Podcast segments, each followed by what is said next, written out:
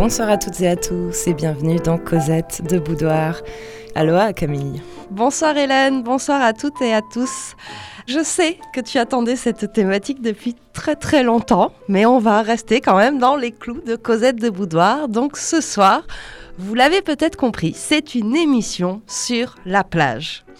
On a décidé de s'intéresser à la géographie des corps, car la plage est à la fois un lieu populaire, un paysage, un lieu d'activité de loisirs, et ça tient une place très importante dans nos imaginaires érotiques. Alors elle est spectaculaire, la plage. C'est une sorte de théâtre où la société se dévoile, se dénude, mettant en évidence la dimension affective et sensible des relations sociales dans le cadre d'une scénographie. Ah oui, on reste bien dans les clous. Cette phrase est magnifique. En effet, quand on va à la plage, c'est la société qui se met en scène avec ses rites, ses symboles, ses coutumes festives ou ses conventions, ses désirs et ses normes, ses règles et ses transgressions, ses stratégies de coexistence et ses codes d'installation, ses partages, ses inégalités aussi, ses alliances et ses affrontements. Il y a tout ça qui se joue sur une plage. On dirait pas comme ça. Évidemment, quand on pense à ce lieu, on pense obligatoirement au regard qu'est-ce qu'on regarde sur la plage, qui on regarde, par qui on est regardé.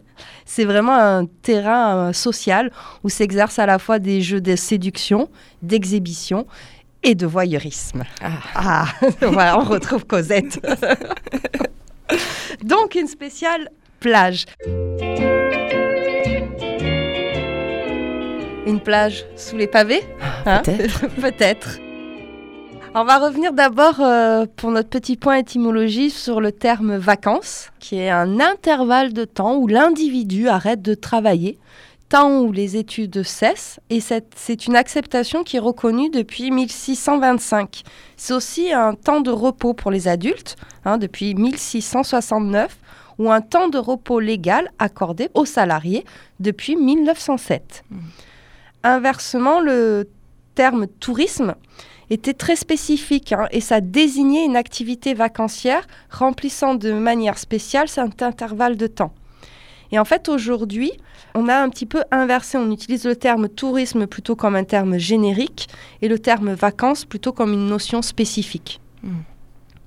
Alors c'est vrai qu'on aurait pu pour cette émission euh, La plage sous les pavés vous faire une sorte de medley de nos meilleurs tubes de l'été. Mais finalement, on s'est dit, on n'est pas obligé de passer de la variété italienne, espagnole, de passer la Macarena. On passera pas Vamos à la playa. On dire peut-être un ou deux petits sons pourris pendant l'émission, mais pas plus. Puisqu'on va rester quand même très euh, basé sur le 20e et le 21e. Hein. et puis surtout, on va avoir euh, une approche sociologique parce que euh, ce terrain, hein, la plage, a d'abord été un, un thème de recherche en sociologie. Donc on verra d'abord la plage comme lieu touristique, comment ça se met en place, et puis après comment on la gère cette plage comme lieu touristique. Hmm. Alors pendant des siècles, la mer est vue comme un objet de dégoût et source d'angoisse. C'est lié à la mort, à la nuit, à l'abîme, Hein, elle avale les marins, les navires, apporte la peste, les invasions. Elle est hantée par des dieux colériques, des pirates, des monstres, des tempêtes, des naufrages, des pillages. Donc c'est pas un truc cool. non, vraiment. Pas du tout. Sauf Madame de, de Sévigné. Hein. Bon, après, euh, tu sais que c'est une femme très éclairée. Hein. Dans sa correspondance, elle vante déjà, donc euh, au XVIIe siècle, les vertus des bains de mer pour se soigner de la rage quand même. Ah, ça, je sais, t'adores la médecine, tu pouvais pas ne pas le dire. Et bien d'ailleurs, c'est le corps médical, dès la fin du 18e, qui va considérer qu'une brève immersion dans l'eau peut soigner un certain nombre de choses. L'anémie, l'affection du système nerveux, des douleurs et des faiblesses en cas de fracture, des luxations, des entorses, l'asthme chronique et les maladies de peau. Pas mal. On devrait essayer pour le Covid un petit bain de mer. Peut-être un petit bain de mer. C'est d'abord en, Angleterre que naissent hein, ces premières euh, villégiatures balnéaires, et puis ensuite, ça va, on va retrouver des grands établissements de, de bains en Allemagne, puis en France à la fin du 19e. Donc dans cette fin euh, du 19e, on va avoir de plus en plus de malades et de promeneurs hein, qui vont aller euh, se soigner sur les littoraux français. D'accord, c'est marrant d'imaginer que la plage a commencé par être peuplée de gens souffrants. Alors c'est recommandé aux femmes des villes, aux enfants, euh, plutôt on va dire à l'époque, est-ce qu'on considère comme des personnes fragiles. Et puis c'est vraiment pour euh, euh, augmenter et rétablir leur énergie euh, vitale. Hein. C'est considéré comme tonique, bon pour la santé, mais on n'y reste pas longtemps. C'est vraiment, tu te baignes, c'est une durée limitée. Et surtout, c'est destiné à une élite, hein, puisque c'est lancé par la duchesse du Berry, hein, qui est la belle-fille du roi Charles X, qui va séjourner plusieurs fois à Dieppe en 1824. Tu vas nous en parler des élites oui, parce que c'est vraiment elles qui euh, vont avoir euh, ces premières villégiatures, hein, qui vont euh, partir à la mer. De toute manière, ils bossent pas, il faut bien qu'ils s'occupent. Hein. Ne commence pas. Et c'est ce qu'on va retrouver avec ce très bel extrait des, Filles de Feu de, Nerval. Hein. c'est la nouvelle Octavie qui est écrit en 1854. Et donc c'est ça, c'est un jeune homme plutôt d'une certaine bourgeoisie qui part en vacances en Italie. Et lors de son euh, voyage, il va être pris un petit peu, il va avoir le cœur pris entre deux femmes, l'une française et l'autre qu'il a rencontrée lors de son voyage. Il est un petit peu bohème Oui.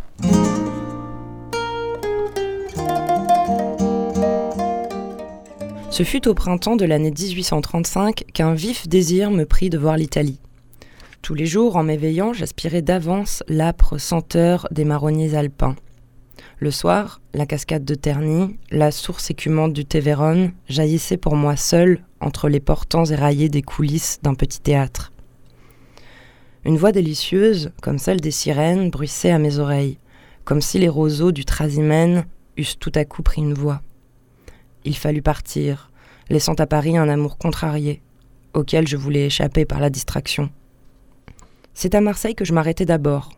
Tous les matins, J'allais prendre les bains de mer au château vert, et j'apercevais de loin en nageant les îles riantes du golfe. Tous les jours aussi, je me rencontrais dans la baie azurée avec une jeune fille anglaise, dont le corps délié fendait l'eau verte auprès de moi. Cette fille des eaux, qui se nommait Octavie, vint un jour à moi toute glorieuse d'une pêche étrange qu'elle avait faite. Elle tenait dans ses blanches mains un poisson qu'elle me donna.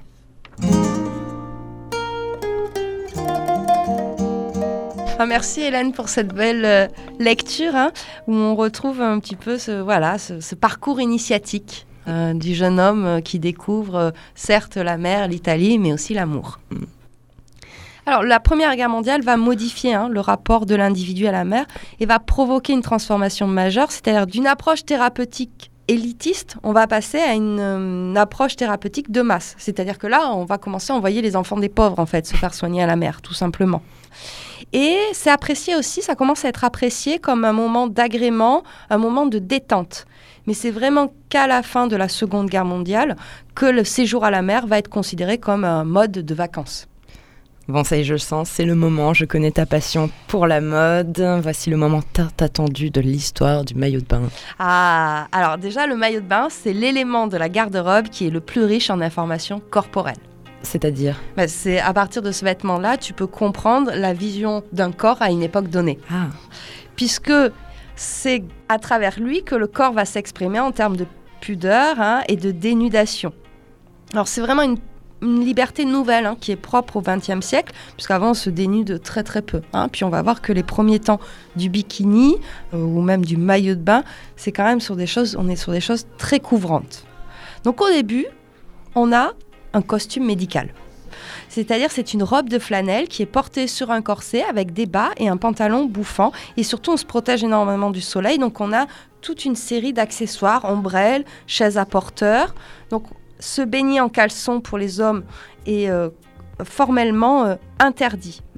Et on n'ose même, même pas se déshabiller sur la plage. Donc il y a des femmes qui vont dans des petites cabines qu'on transporte dans l'eau et se baignent dans leur cabine dans l'eau.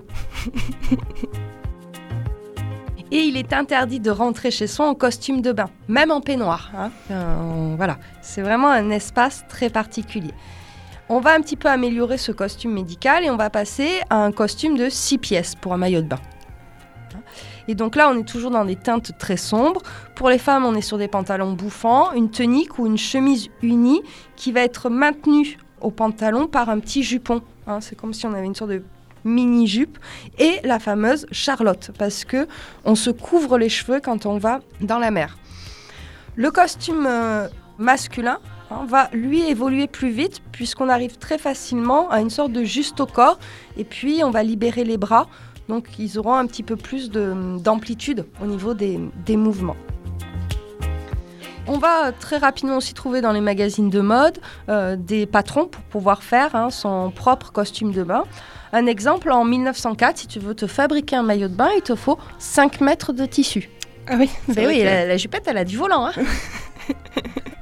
Euh, et puis on aime beaucoup les fantaisies, on va y rajouter des galons, des cols, en dentelle, et puis c'est là aussi on commence à voir les rayures marines ah. qui arrivent comme on disait, donc on se baigne avec euh, un, petit chapeau, un petit euh, bonnet, hein, un turban, mais aussi on se baigne avec des chaussures et on se baigne en espadrille. Oui, mais ça, ça existe encore, tu sais, les chaussures squelettes. Les méduses.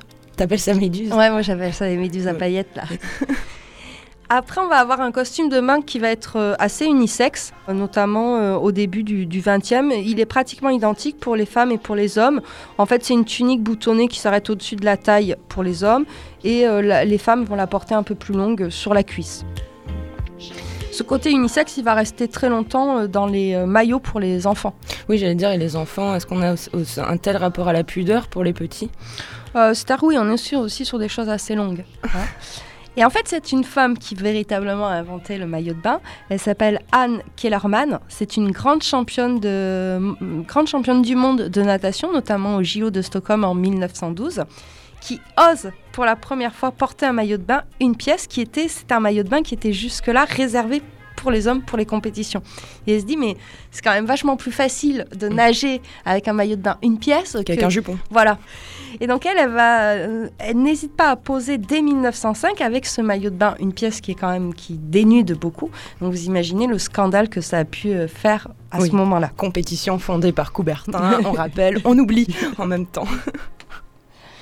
Et donc dans les années 20, 30, ce besoin de fonctionnalité va être de plus en plus présent. Donc on va euh, finalement raccourcir ce, maillot de bain. On a aussi des, évolutions technologiques, hein, parce qu'il fallait faire face à l'eau salée, au soleil. Donc t'imagines bien que les 5 mètres de tissu euh, trempés en jersey euh, sur les premières versions... ouais, séché, soleil... ouais. C'était vite abîmé, quoi. C'est ça. Et donc, euh, on a des grands couturiers et surtout des grandes couturières comme Elsa Schiaparelli hein, qui vont commencer leur carrière en dessinant des maillots de bain. Donc, elles vont aussi créer toute une garde-robe pour euh, s'habiller à la plage, c'est-à-dire des, pulls avec des décolletés dans le dos pour bien prendre le soleil, mais euh, en gardant une certaine élégance et surtout en correspondant aux, codes sociaux de l'époque. Du coup, si je repense ce que tu as dit, Camille, en fait, en 1904, première tenue de bain des maîtres et des maîtres de tissu. Et en gros, il faut 20-25 ans pour que derrière, finalement, ce côté utilitaire, on, on l'en fasse. En fait, qu'on ait d'un coup aussi un souci esthétique, en fait. C'est ça. Et ça, ça prend, euh, voilà. 20-30 euh, ans. Mm. Et euh, c'est lancé notamment par la haute couture, en fait, qui va développer toutes ces panoplies d'accessoires, l'ombrelle, le peignoir, la blouse, la robe de plage, la tunique, l'écharpe et les lunettes de soleil. Et voilà, pour mater sans être vu. Voilà. Excuse-moi Camille, il y a écrit naissance du pyjama sur ma feuille. Oui, alors c'est le pyjama de plage. C'est euh, Chanel qui lance ça, parce que Chanel, elle s'est fait connaître en ayant tout d'abord une toute petite boutique de, mode hein, euh, sur Deauville. Mhm. Hein. Et donc elle, elle porte des pantalons parce que c'est plus pratique plus facile aussi pour se déplacer, une sorte de pantalon un petit peu large et ça va aussi permettre aux femmes de, de porter ce pantalon qui est issu de la garde-robe masculine dans les années 20-30. À la plage, sous les pavés, Cosette de boudoir. Donc après cet aspect mode, forcément les écrivains se sont emparés de ce thème, enfin les artistes en général, mais commençons par la littérature. Oui, c'est vrai que dès euh, la fin du 19e siècle, la plage va être tour à tour présentée comme un espace d'aventure, de rencontre ou une sorte d'expansion libre du moi. Hein. voilà, c'est vraiment euh, penser à euh, Vendredi ou la vie sauvage, tous ces bouquins-là, ce qui se passe sur des îles, c'est vraiment, voilà, roman d'aventure. Chez les romantiques, on va quand même la trouver comme lieu d'événements tragiques, notamment avec la figure du noyé, eh le beau noyé. Hein. Ou Ophélie, voilà, la belle noyée aussi. Ouais. Mais dès le début du XXe, la plage n'est pas seulement un décor, elle devient un milieu. Et elle devient un milieu porteur de signification. Là, je pense au fameux roman Ulysse de Joyce, hein, où il y a cette, euh, scène sur la plage avec le chien rouge, etc., qu'on ne vous lira pas parce que c'est hyper chiant. Oh là là, Camille, c'est trop difficile, c'est tout, c'est pas chiant. On va dire ça, on va dire ça plutôt. donc dans ces années-là, la plage, elle est, elle est euh, représentée ou elle apparaît hein, comme un espace peuplé, joyeux, ensoleillé, propice aux rencontres, aux douces randonnées amoureuses, ou aussi comme un lieu privilégié de l'inspiration et du retour sur soi. Et là, je pense à une grande écrivaine, je pense à Virginia Woolf. Hein. Alors déjà, il y a Promenade au, phare, hein, un de ses romans qui se passe quand même sur une jetée. Et donc là, on est plutôt sur un retour sur soi, lieu d'introspection. Mais moi, j'ai choisi plutôt euh, la nouvelle Les Vagues, qui est écrite en 1931. Et en fait, c'est une écriture euh, très sensorielle.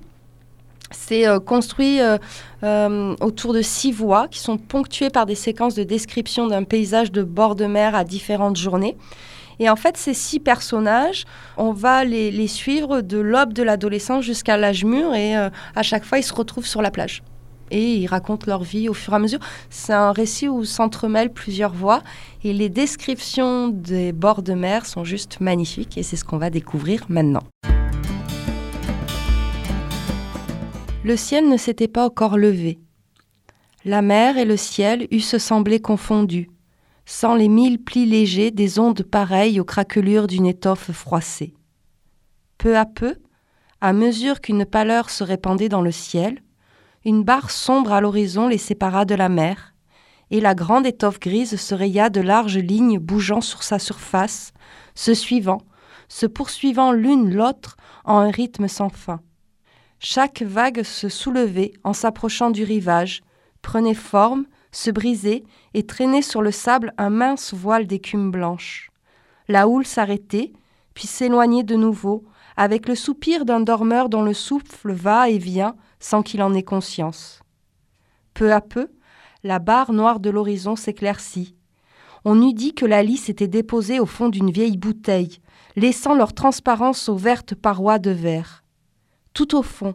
Le ciel lui aussi devint translucide, comme si un blanc sédiment s'en était détaché, ou comme si le bras d'une femme couchée sous l'horizon avait soulevé une lampe.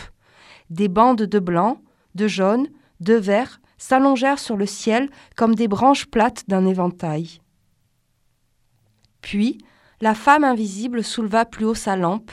L'air enflammé parut se diviser en fibres rouges et jaunes, s'arrachait à la verte surface dans une palpitation brûlante, comme les lueurs fumeuses au sommet des feux de joie. Peu à peu, les fibres se fondirent en une seule masse incandescente, la lourde couverture grise du ciel se souleva, se transmuant en un million d'atomes bleu tendre. La surface de la mer devint lentement transparente, les larges lignes noires disparurent presque sous ses ondulations et sous ses étincelles. Le bras qui tenait la lampe s'éleva sans hâte, une large flamme apparut enfin, un disque de lumière brûla sur le rebord du ciel, et la mer tout autour ne fut plus qu'une seule coulée d'or. Merci Camille, effectivement, un très beau texte hein, de Virginia Woolf, Les mm. vagues. Alors, on a eu donc la, mer, la plage qui rentre en littérature, mais on a aussi le coup de soleil qui rentre en littérature. Donc, on est à une époque où ça y est, on commence à s'exposer, on protège plus son corps euh, par des tonnes. Des ombrelles et, tout voilà. ça. Et donc, euh, dans la littérature, mais aussi dans les magazines, hein, le visage doit suggérer des souvenirs de vacances, le corps euh, doit respirer le plein air. Donc on commence à voir les premières recettes d'entretien, euh, comment se maquille, euh, le soleil guérisseur, l'épilation, etc. Le, le devient un critère incontournable. Donc on a vraiment des, changements des, des perceptions des corps et puis surtout en même temps se développe, puisqu'on est dans le développement de la société des loisirs, des lieux clé hein, de, euh, de ces vacances à la mer. On pense à la Côte d'Azur avec la, la, Riviera où on va constituer les plages comme des espaces de loisirs euh, pour un certain groupe social. Hmm. Là aussi, on a encore, c'est plutôt, on va dire, les classes aisées hein, oui. qui partent sur ces euh, lieux-là. Ce côté très élitiste de la plage, voilà, t'en fais le constat, mais la plage a quand même, pour les artistes, été plus prétexte à montrer des images qui font rêver qu'à dénoncer euh, des inégalités sociales. Oui, et puis surtout, euh, le prétexte de la femme au bain ou de la femme euh, à la mer, à la plage, c'est euh, utilisé pour construire et, concevoir une image à caractère érotique. En fait, c'est une excuse à la baigneuse en peinture, qu'elle soit académique, moderne ou classique, est avant tout nue, dépit d'une réalité. C'est-à-dire que la baignade devient un moyen détourné de représenter la nudité, notamment au début du XXe siècle. Mmh. Euh, on va aussi avoir parfois quelques peintres qui représentent des baigneuses vêtues d'un maillot de bain. Hein. Je pense à Picasso aussi, sa nageuse, où lui, il est vraiment sur le mouvement. Je pense à vraiment représenter le mouvement plus que la nudité avec euh, ce tableau. On va aussi trouver euh, chez Magritte Hein, quelques, quelques baigneuses. Et puis aussi, tout, on a tout un courant de peintres là qui part en Normandie euh, faire euh, leurs tableaux, leurs paysages. Hein. On pense à Monet, euh, Courbet, hein, puisque là, on, ils se retrouvent dans une esthétisme doublé d'un plaisir sensuel. Hein. On pense aux falaises d'Etretat qui ont été peintes je ne sais pas combien de fois. Parce que dans ce début du XXe siècle, on est vraiment dans cette négociation. sur la plage, on a une certaine c'est un espace de négociation puisqu'il y a une marge de manœuvre quand même. On peut négocier euh, la nudité, il y a une sorte d'absence de règles écrites, mais il y a quand même des normes sociales qui sont bien intériorisées. Mmh. Hein. Par exemple, sur la côte ouest euh, des États-Unis, entre 1910 et 1919, tu as des arrestations pour des problèmes de tenue. Ah oui. Mmh. Puis après, ils vont arrêter parce que euh, économiquement, c'est trop dommageable de passer pour une ville prude. c'est mieux d'attirer des touristes, mmh. même s'ils sont un peu à poil, quoi. Et puis après, ça va vraiment devenir, à partir des années 20-30, un espace pour les loisirs des classes moyennes. Oui, euh, c'est sûr. Après, on a toujours entendu parler des congés payés qui ont permis à ces Français euh, des classes les plus populaires de voir la mer, alors que parfois ils vivaient à, 10 km de la mer. On pense surtout au, nord de la France. Mm. Euh, c'était vraiment une anecdote. Et oui, on rappelle 1936, hein, le Front populaire, deux semaines de congés payés, et c'est la première fois que les Français et les Françaises vont prendre des vacances à la mer. Et c'est la mer qui a été choisie en fait mm. euh, par ces Français.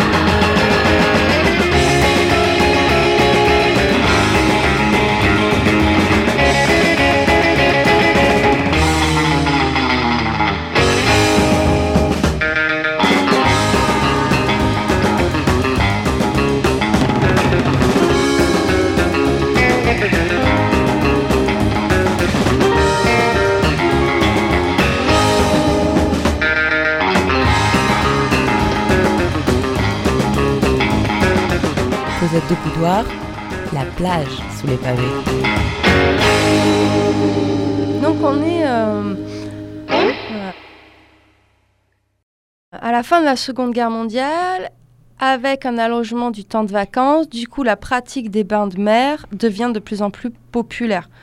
On retrouve quand même de fortes inégalités pour l'accès au départ en vacances. Même si c'est accessible à plus de monde, c'est toujours pas tout le monde. Et encore aujourd'hui, hein. Oui, bien sûr. Alors, on y reviendra un peu plus Et tard. on se mélange toujours pas trop aujourd'hui. Non. Ce qui est intéressant de voir, c'est que le mot baigneur disparaît au profit du mot nageur. Hein, donc, on a moins le truc médical. Côté sportif aussi. hein. Voilà, plutôt côté sportif. Et puis 1950, c'est la naissance des clubs med.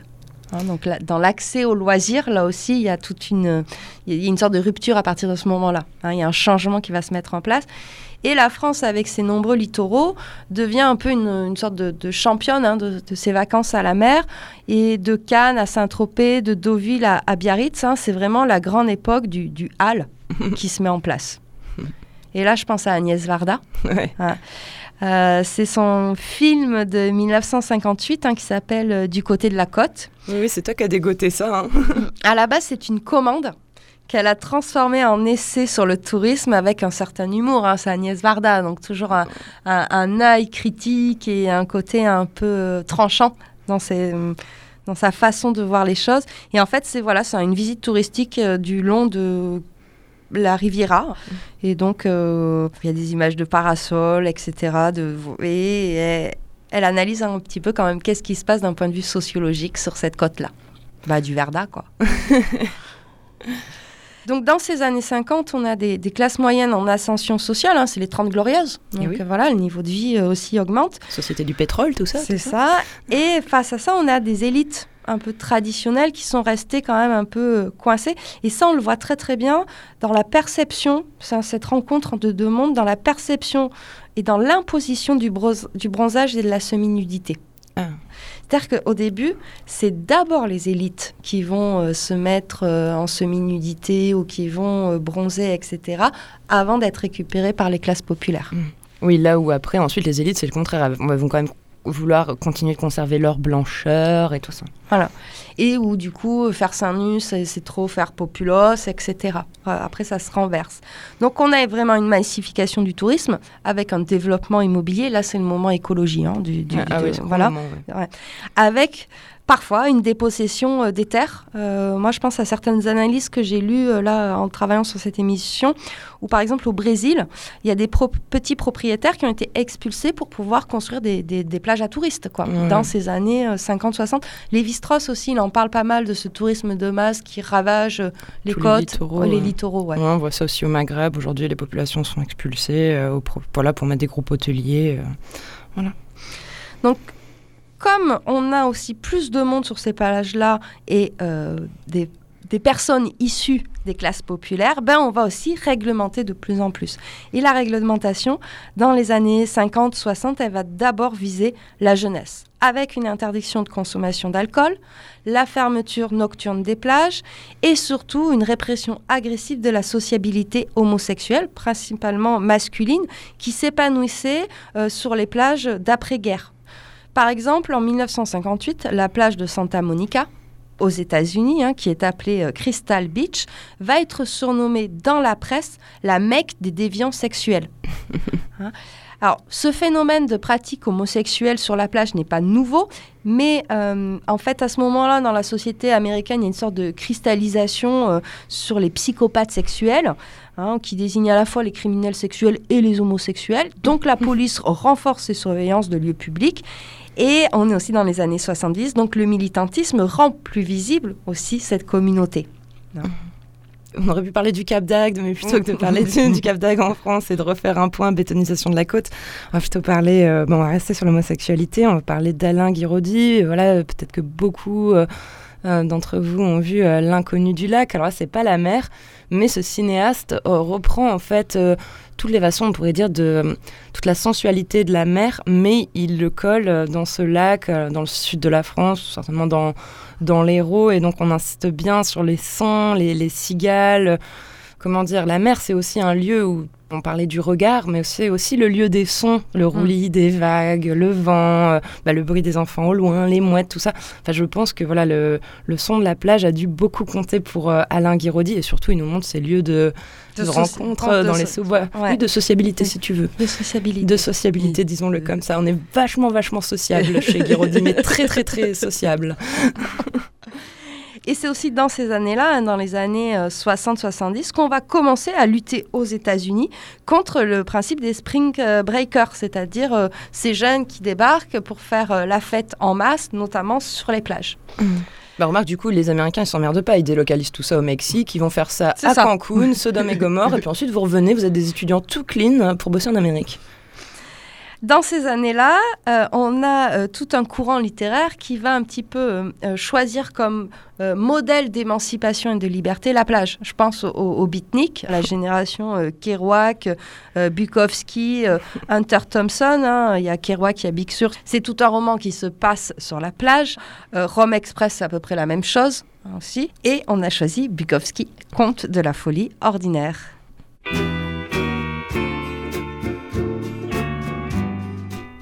Ce jour-là, on est allé à la plage en bagnole. Un jour de semaine, désert et magnifique, à la fin du printemps. Les clodos de la plage dormaient dans leurs guenilles, sur l'herbe à côté du sable. D'autres étaient assis sur les bancs de pierre et partageaient une triste bouteille. Les mouettes tournoyaient, follement indifférentes. Des vieilles de 70 ans et plus étaient assises sur les bancs et parlaient de liquider les héritages laissés depuis longtemps par des maris lâchés au train et achevés par la connerie.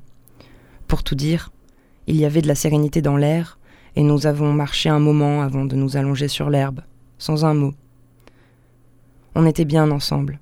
Voilà tout. J'ai acheté deux sandwichs, des chips, des bières, et nous avons déjeuné sur le sable. Puis j'ai serré Casse contre moi, et nous avons dormi une petite heure. C'était meilleur encore, peut-être, que de faire l'amour. Filer ensemble dans le sommeil sans la secousse du désir.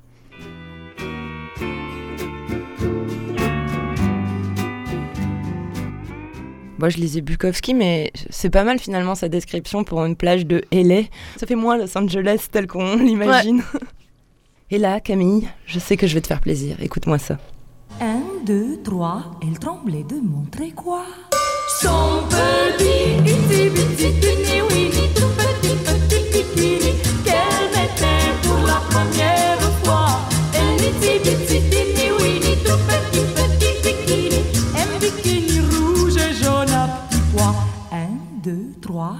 voilà ce qui arrive. Et oui, elle est toute émue, je vous dis un secret, c'est le nom de son chat. Oh oui, bikini, oui, voilà. Alors, maintenant, je vais vous expliquer d'où vient le bikini. Donc, le bikini, il est inventé en 1946 sur l'atoll, dans le Pacifique, parce qu'à cette époque-là, ça faisait la une des journaux avec le premier essai nucléaire américain. On a un fabricant de maillots de bain français, Louis Réard, lance un modèle audacieux et aussi abrégé que l'atoll est étroit. Le nom du maillot est trouvé, la marque est déposée. Et ce maillot de bain, à l'époque, il est révolutionnaire, puisqu'on a deux triangles qui composent le soutien-gorge et une mini-culotte qui laisse fesses et hanches nues. Parce qu'elle est là, sur les autres maillots, rappelez-vous, les petits volants, les petits trucs, on couvre bien. Ça va tellement être audacieux que aucune mannequin ne veut poser avec ce maillot de bain. Il est obligé d'aller chercher des danseuses de cabaret à Paris pour pouvoir faire ses photographies afin de promouvoir euh, son euh, produit. Elles sont ouvertes d'esprit, les danseuses de cabaret, voilà. C'est tout. Alors ce bikini, il va être interdit sur les plages en Italie, en Espagne, en Belgique, à Biarritz en 1948 et il va être aussi interdit des studios d'Hollywood. Et il va commencer sa carrière finalement dans le monde du cinéma, dans le sud de la France, avec des photos d'actrices au Festival de Cannes, Martine Carole, Brigitte Bardot, Jane Mansfield. En fait, ça va modifier aussi l'attitude du cinéma envers la nudité. Vive la France Voilà. Et alors, le motif qui est très en vogue à l'époque, c'est le motif panthère. Voilà. Même Daniel Pénac en parle dans son roman Les Grandes Vacances. Il nous dit Pendant que le grand Victor se pavanait dans les premiers slips de bain, les triangulaires qui vous moulaient les avantages, avec un peigne lissé dans l'élastoc, les cousines le regardaient comme un tarsinge, l'homme-zan. Elles bikinaient les cousines. C'était devenu des cousines de pièces avec des petits volants au balconnet, un effet terrible. Bon, ben là, tu as évoqué quelque chose. Je sens que après le bikini, tu vas nous parler des tenues des hommes et des slips. Oui, il faut, on va faire un point cinéma parce qu'en 1932, il y a Tarzan qui sort. Et Tarzan, la nudité est affichée, le torse masculin et nu. L'esprit colonialiste aussi. Oui, tout à fait. Mais moi là, je reste corps. Maillot de bain, maillot de bain, Maillot de bain. Voilà. Ça va révolutionner le costume aquatique masculin qui va enfin découvrir la poitrine. hein. Rappelez-vous, hein, au début, c'est un juste au corps. Et euh, on va adopter unanimement la culotte de bain. On parle pas de slip de bain encore, culotte de bain. Donc c'est euh, l'élastique qui monte juste à la taille et c'est en jersey ou en laine hein, et c'est pas supposé être un slip. D'accord? D'accord. D'accord hein? Et c'est qu'à partir des années 50 où on va commencer à voir arriver le slip qui est un petit peu plus réduit que la culotte de bain. Mais il est encore confectionné en laine et en toile raide avec une petite ceinture ou un lassage. Ben, on, on pense à la douceur du tissu, on Oui. pense aux garçons. Là, c'est vrai qu'on a une pensée pour eux. Ça devait être super agréable entre le sable, le jersey, oufouhou, Ouais, la laine. la laine qui et sèche là. Voilà. Et c'est que très tardivement qu'arrive le boxer short, hein, puisque c'est les années euh, 70 pour le boxer short, voire le Bermuda en, et en toile de, de bateau à la base. hein. Les premiers Bermudas ont été en toile de bateau. C'est vrai qu'à partir des années 2000, on a presque vu des mecs en pantalon sur la plage avec des shorts tellement bouffons, euh, mi-mollets. Oui, qui remontaient avec l'eau là. Ouais, Ouais. ouais, c'est vrai que ça fait l'effet parachute, Mm. plein de bulles, c'est Mm. c'est ridicule. Non, mais c'est rigolo, tu vois, on parle des slips et tout, mais moi je me souviens à l'adolescence, euh, les garçons fuyaient les piscines municipales, le slip pour eux c'était l'humiliation totale, quoi. Ouais, alors qu'aujourd'hui, euh, le, le slip de bain fait un grand retour. On a vu ça, on a tapé Mm. sur Google euh, maillot de bain homme 2021, des mini slips, des mini boxers, qu'est-ce qui se passe? On Voilà. sait pas, on verra, vivement l'été. Alors si on reste dans ces années 60-70, hein, il y a une nouvelle silhouette féminine qui se met en place, c'est celle de Twiggy, hein, la, la silhouette un peu plus androgyne, on simplifie les lignes, bronzer devient un objectif essentiel, donc on réduit la taille des maillots et c'est le triomphe du lycra. Mais aussi la naissance du monokini. Avec euh, le premier, euh, c'est en 1964, hein, c'est une styliste américaine qui invente le monokini, c'est Rudy Gernreich. Et en fait, le monokini, tu as une culotte avec de, des bretelles qui passent entre les seins et donc ça laisse les, les seins euh, libres. Et alors évidemment, quand ce produit est sorti, le Vatican l'a considéré comme un dérivé de l'industrie érotique. Mm. Mais c'est vrai que si on regarde euh, le laps de temps qui s'est passé entre les premiers draps pour se Mm. baigner, puis le maillot, euh, et la différence entre le bikini et le monokini, là d'un coup le, le laps de temps il s'est réduit quand on est passé très vite du bikini au monokini. Et on va passer très vite du monokini au slip brésilien, puis au string, dans les années 80. Voilà, ça va hyper vite. Ouais, ouais. Alors il y a des maillots de bain qui sont restés un petit peu célèbres dans l'imaginaire. Et pour trouver, je vous propose Ah oui, on y va, On on, y le va. fait. Light.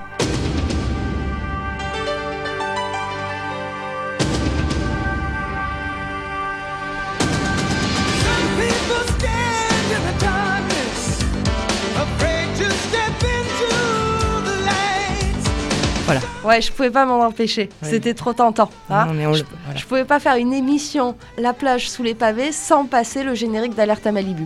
Voilà. Comme ça on visualise tous Pamela Anderson, notre féminisme est flatté à souhait, Voilà. Qui court sur la plage avec son lycra rouge. et sa planche Camille, Et sa planche, planche, ouais, pas sa- se noyer quoi. Sa petite planche. Alors, on a parlé des vêtements qu'on porte pour aller à la plage, le maillot de bain, etc. Mais il y a aussi le naturisme. Bien sûr.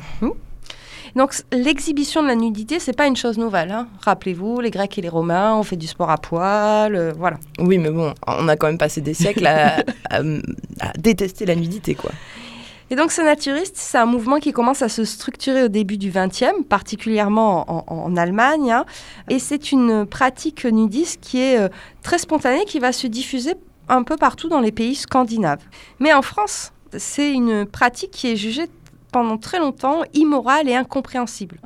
Euh, les personnes qui pratiquaient le naturisme en France étaient euh, perçues comme euh, faisant partie d'une secte. Les tout nus. Les tout nus. la secte des tout nus. Alors c'est vrai qu'il y a une fonction émancipatrice hein, de la plage. Oui.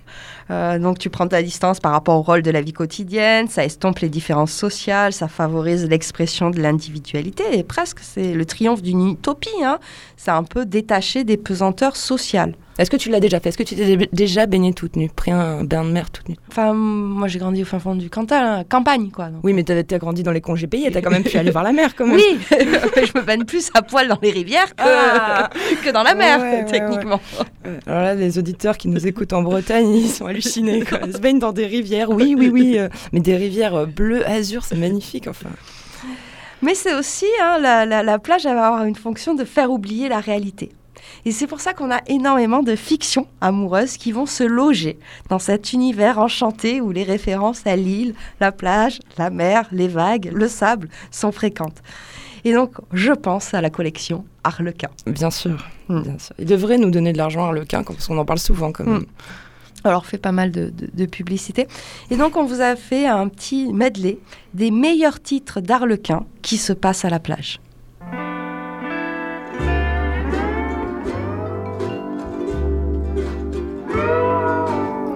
L'île au lagon bleu, La nymphe des flots bleus. la patience des vagues, Quadrille aux Bahamas. deux cabanons sur la plage, Une île à l'abri de la tempête. les vagues de l'amour, Sous les palmes bruissantes. des pas sur le sable, Une semaine aux Caraïbes. l'île des passions, Seul sur une île sauvage. tout au bout du Pacifique, Les dunes bleues. la villa sur la plage, La beauté des sables. passion à Hawaï, L'homme venu de la mer. sur la plage m'abandonner, De sable, de soleil et d'écume. de sulfureuses vacances, Le promeneur de la plage. l'inconnu, eux, de la plage, Les amants de l'été. un été si sexy, La magie d'un été. une sirène à la plage. Un matin sur la plage. La plage sous les pavés, Cosette de Boudoir. Donc il faut préciser que un titre Harlequin, il y a toujours la couverture qui va avec. Des Ah. couchers de soleil. Voilà. Mm. Alors moi j'ai une petite préférence comme titre pour L'homme venu de la mer. Oh. Ce que tu dis, il a peut-être des écailles. euh, ouais, tu sais ça. pas. Moi, j'aime bien le côté très nouveau riche. La villa sur la plage ou, tu sais, Hawaï, Bahamas, faut être hyper friqué en fait. Mm. Harlequin, c'est vraiment, on vante le modèle bourgeois à fond. Mais euh, non, je me dirais, euh, je préfère les titres avec l'île, tu vois, le côté Robinson, là, seul sur l'île sauvage. Ou bien, non, mais quand même, c'est assez fascinant en fait, ces histoires de, de titres. Par exemple, regarde, si tu prends de sable, de soleil et d'écume. Ouais, j'adore. Voilà, tu sais pas, c'est quoi l'écume? Ouais. Est-ce l'écume? Est-ce métaphorique en fait? Ça aurait pu faire le titre de notre émission. De sable, de soleil et d'écume. Qu'est-ce que l'écume? Et par contre, là, il y a, dans, dans notre liste de titres, il y a Les Dunes Bleues. C'est un énorme best-of d'Arlequin. Est-ce que tu connais le, le pitch, le synopsis? non, je- non, non, mais j'ai vu qu'il y avait plusieurs tomes. Quand j'ai fait les recherches de titres sur euh, le site Arlequin, je crois que tu as 5 ou 6 tomes, Les Dunes Bleues. Et tu peux l'avoir en condensé, tu vois, euh, l'œuvre complète. Gros best-seller. Ouais, quoi. gros best-seller. Eh ben, On s'écoute euh, La femme sur la planche oui.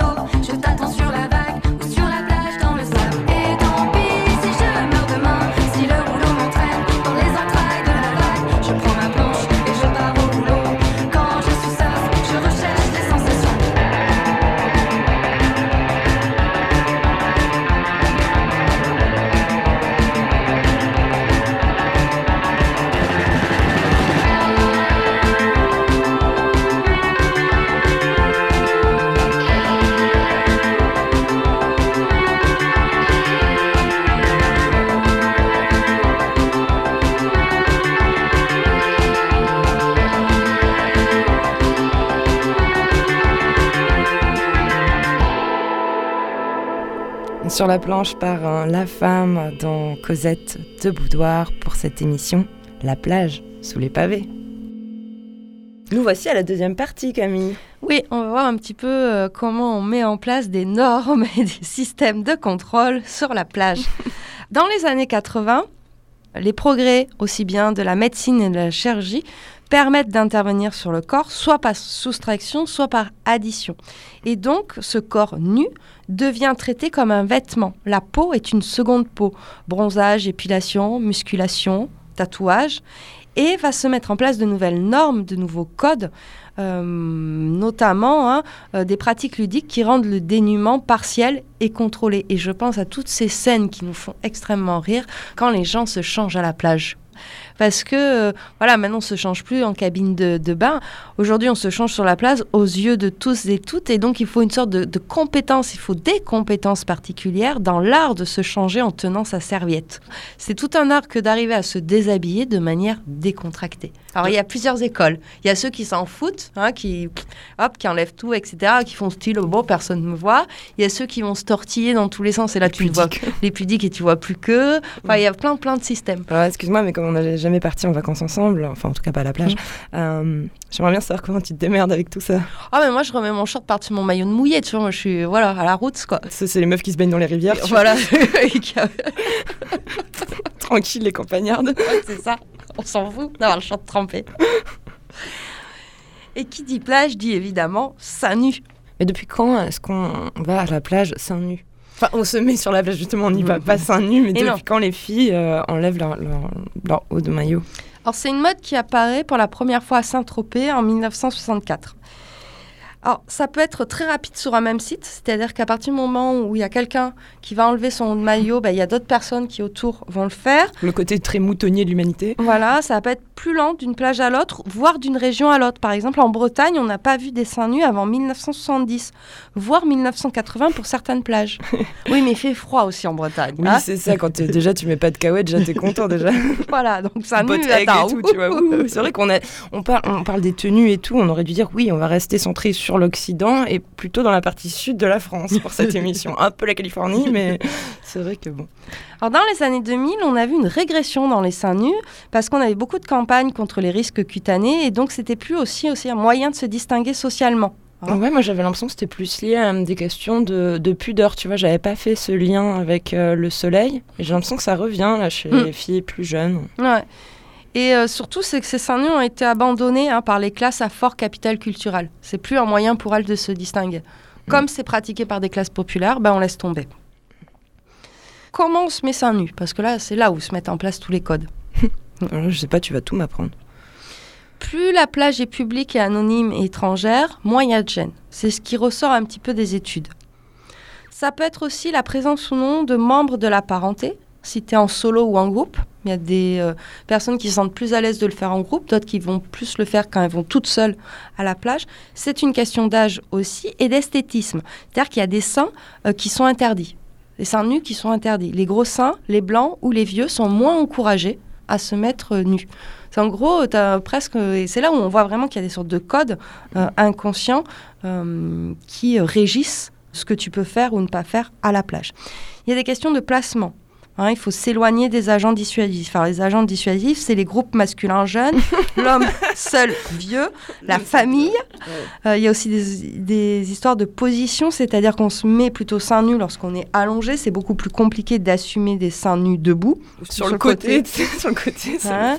Question de temporalité, c'est-à-dire peut-être il va y avoir un temps où on observe s'il y a d'autres personnes seins nus avant de pouvoir se mettre seins nus. Et puis ça peut être aussi un, un type particulier de lien social. Soit ça va freiner les rapports sociaux, ça peut euh, mettre mal à l'aise, impressionner, etc. Soit sinon ça va aussi les favoriser. Tiens, à faire seins nus, je vais lui parler, etc. Ah, t'as de beaux seins, moi aussi. Ouais. euh, ouais, salut. euh, Ou toi non plus, oui, ce serait bien. Alors du coup, se pose là véritablement la question des regards.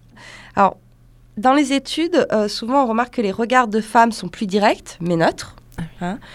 Euh, plus autorisés aussi. Mais est-ce que c'est pas aussi un moyen de contrôle social? Tu vois que les femmes s'auto se, se contrôlent entre elles. Ouais, ouais. Ah, t'as vu, elle a de la cellulite, les petites méchancetés, Ouais. euh, comme ça. Et puis va se construire avec cette arrivée des seins nus le stéréotype du mateur. Alors- Ah, mais c'est tellement un cliché que finalement, les filles, si elles ont un gros mateur qui vient à 10 mètres d'elles, elles vont aussi leur faire des yeux de tueuse. Enfin, tu Mm. vois, ça peut, ça peut pas bien se passer, quoi. Alors ce stéréotype du mateur, évidemment, le mateur, il est d'origine populaire, il a souvent entre 40 et 50 ans. Avant, ils sont excusés, après, c'est moins problématique. hein. Mais là, ce stéréotype du mateur, on va le revoir aussi dans certains films, etc. C'est- lourd un petit peu à euh, cette, cette image cliché, quoi. Parce que le mateur n'est pas souvent celui qu'on croit, en fait. C'est ça. Parce que si t'es un vrai bon mateur, tu te fais pas griller, quoi. Voilà. Donc c'est un peu l'art de voir sans voir ou de se montrer sans se montrer, en fait, les seins nus à la plage.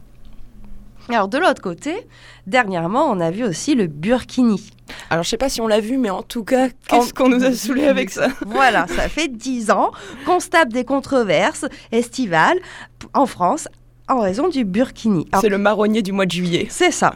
Le burkini, c'est juste une tenue de bain euh, qui a été créée par une Australienne d'origine libanaise en 2004, dans une démarche à la fois utilitaire et commerciale, tout simplement. En 2006, elle dépose sa marque, Burkini, et donc ça va être ensuite rapidement commercialisé. Euh, on va juste faire un petit point législation. Donc actuellement en France, c'est uniquement les règlements intérieurs des piscines ou les, des lieux de baignade artificiels publics à usage collectif qui peuvent encadrer euh, les vêtements que tu peux euh, porter ou pas. Mais il faut que ce soit un lieu artificiel de baignade. Donc sur la mer, en fait, on n'a pas le droit pour les plages et tout. On peut pas. Les maires qui prennent des réglementations interdisant tel ou tel type de vêtements, mais ils sont dans l'illégalité. Donc, les maires de la Côte d'Azur sont dans l'illégalité. on les citera pas, tous ces. Voilà, on les citera pas. Et en plus, seuls des motifs d'ordre public ou d'hygiène peuvent motiver les dispositions prises dans les règlements. Le fameux euh, interdiction du Bermuda euh, long Dans les les piscines. piscines, dans les piscines parce que c'est pas hygiénique. On préfère le slip de bain qui tient tout. Ah, tu vois, c'est une question de tenue? Pour pas laisser les choses ballotter. Ah oui, je pense. D'accord, non, je me suis jamais posé la question. Moi, je pense que c'est pour ça, non? Oui, mais très bon esprit de déduction, Camille. Donc on voit bien là qu'avec ces histoires de seins nus ou de burkini, que les plages constituent un enjeu de lutte politique et économique hein, aussi, complexe évidemment, qui contribue à la production de rapports sociaux de classe, de race et de sexe.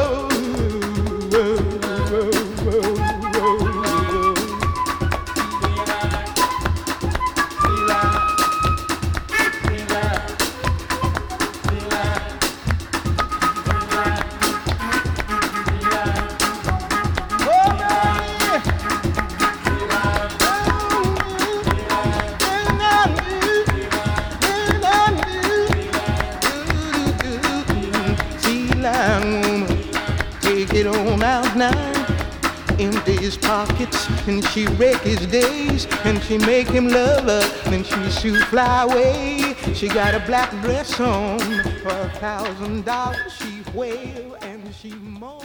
C'était Lion Woman par Nina Simone. Elle chante euh, la vie de ces femmes qui attendent les marins qui rentrent au port pour gagner leur vie.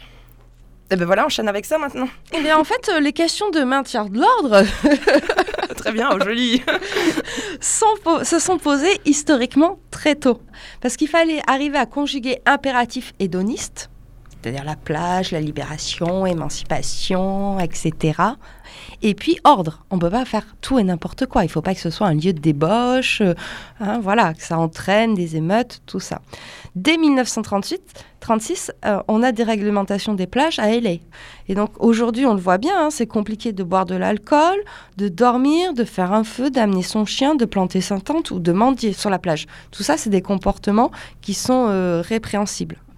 Donc, surveillance et répression se sont intensifiées, ciblant spécifiquement certaines catégories de la population, évidemment les jeunes et les minorités. Par exemple, à, à LA, la plage, elle est pratiquement inaccessible si tu es noir ou latino. Et pareil en France, hein, euh, si tu es d'origine maghrébine, il y a des plages où ça va être compliqué. Donc on a une sorte d'érosion du caractère démocratique hein, de la plage, cette idée-là que euh, ça gomme les inégalités sociales, etc. Non, en fait, à partir des années 70, au contraire, hein, ça va se renforcer avec l'émergence aussi d'un État policier.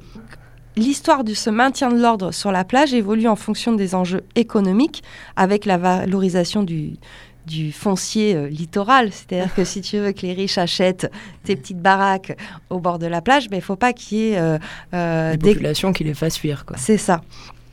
Et donc, cette visibilité aussi croissante de la jeunesse, des minorités sexuelles, ethniques et raciales, euh, dans une société avec un État policier, il faut contrôler tout ça. Donc, c'est ce qu'on va voir dans, dans cet extrait du roman de Maylis de Kerangal, Corniche Kennedy, qui est sorti en 2008. Et en fait, ce roman raconte comment à Marseille, de jeunes ados plongent d'une corniche malgré l'interdiction de la municipalité et font une sorte de jeu du chat et de la souris avec la police qui essaie de les choper.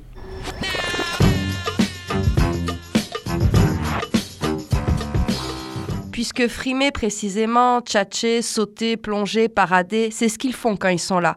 C'est ce qu'ils viennent faire. La plate est une scène où ils s'exhibent.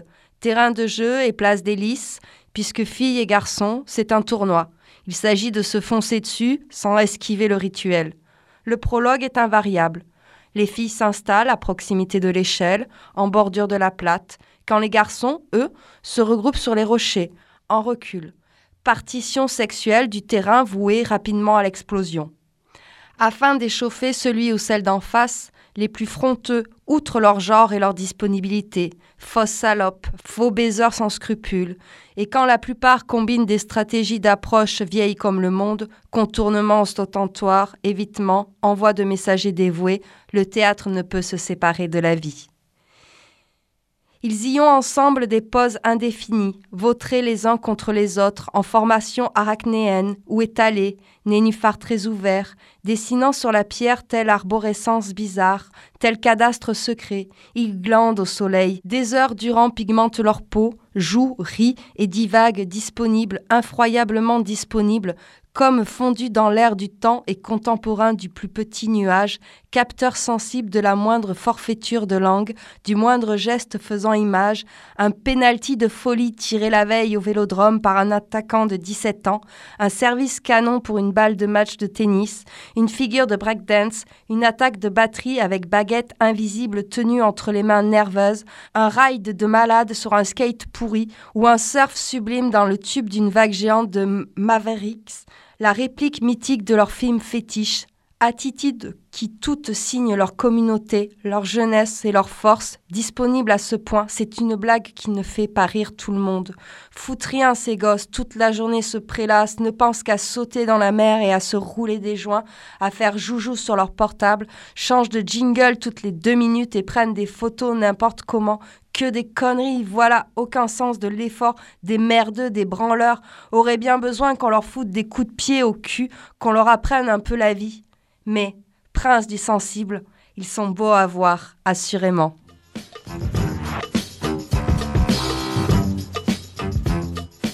Merci Camille pour euh, cette lecture. Alors j'ai trouvé un, un film qui fait écho à ces garçons qui sautent euh, des falaises dans, dans la mer à, à Marseille. Euh, je t'en fais écouter un extrait.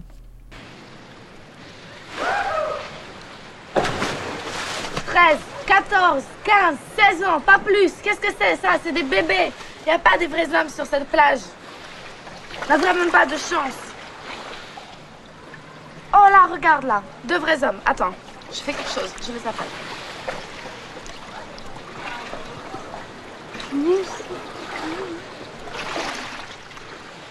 Oh Vénus, arrête Oh Arrête, je te dis Et putain, pourquoi elle ne regarde pas Oh Ah, oh Et voilà, maintenant ils sont partis. Voilà. Mince alors. On veut des garçons. Où ils sont On veut des garçons. Où Où ils sont On veut des garçons Voilà, c'était un extrait de Vénus et Fleur. C'est le premier film d'Emmanuel Mouret qui nous raconte eh bien l'histoire euh, de Fleur, une jeune parisienne qui part en vacances à Marseille et là rencontre euh, Vénus, un- une jeune euh, russe très extravagante. Alors elles sont un petit peu paumées toutes les deux, mais elles vont se lier d'amitié et puis ben, passer leurs vacances ensemble à Marseille. Bon là, il n'y a pas la police, mais Mais on est dans ces histoires de- comme dans le roman, quoi, de, de théâtralisation des jeux de séduction entre jeunes. de concurrence aussi Ouais. certainement entre les garçons. Bon, elles, ce sont des jeunes femmes, elles les trouvent trop jeunes, mais il y a ce truc d'ado quand même qui se montre aussi euh, à la fois la rivalité pour Mm. eux-mêmes, mais c'est quand même ce spectacle aussi un peu pour les filles, quoi. Donc, comme tu le soulignais, hein, la, la plage, elle est associée à la sensualité. hein. On parlait du sable, l'eau, l'érotisme de la vague. Ce qu'on va retrouver beaucoup de manière métaphorique hein, dans le cinéma, la photo. C'est aussi un lieu privilégié du contact, de la découverte. C'est la société de l'éphémère, de la sociabilité temporaire, relation occasionnelle, de la mouvance des sentiments. Et ça, on le retrouve dans beaucoup de films. Cosette de Boudoir, la plage sous les pavés.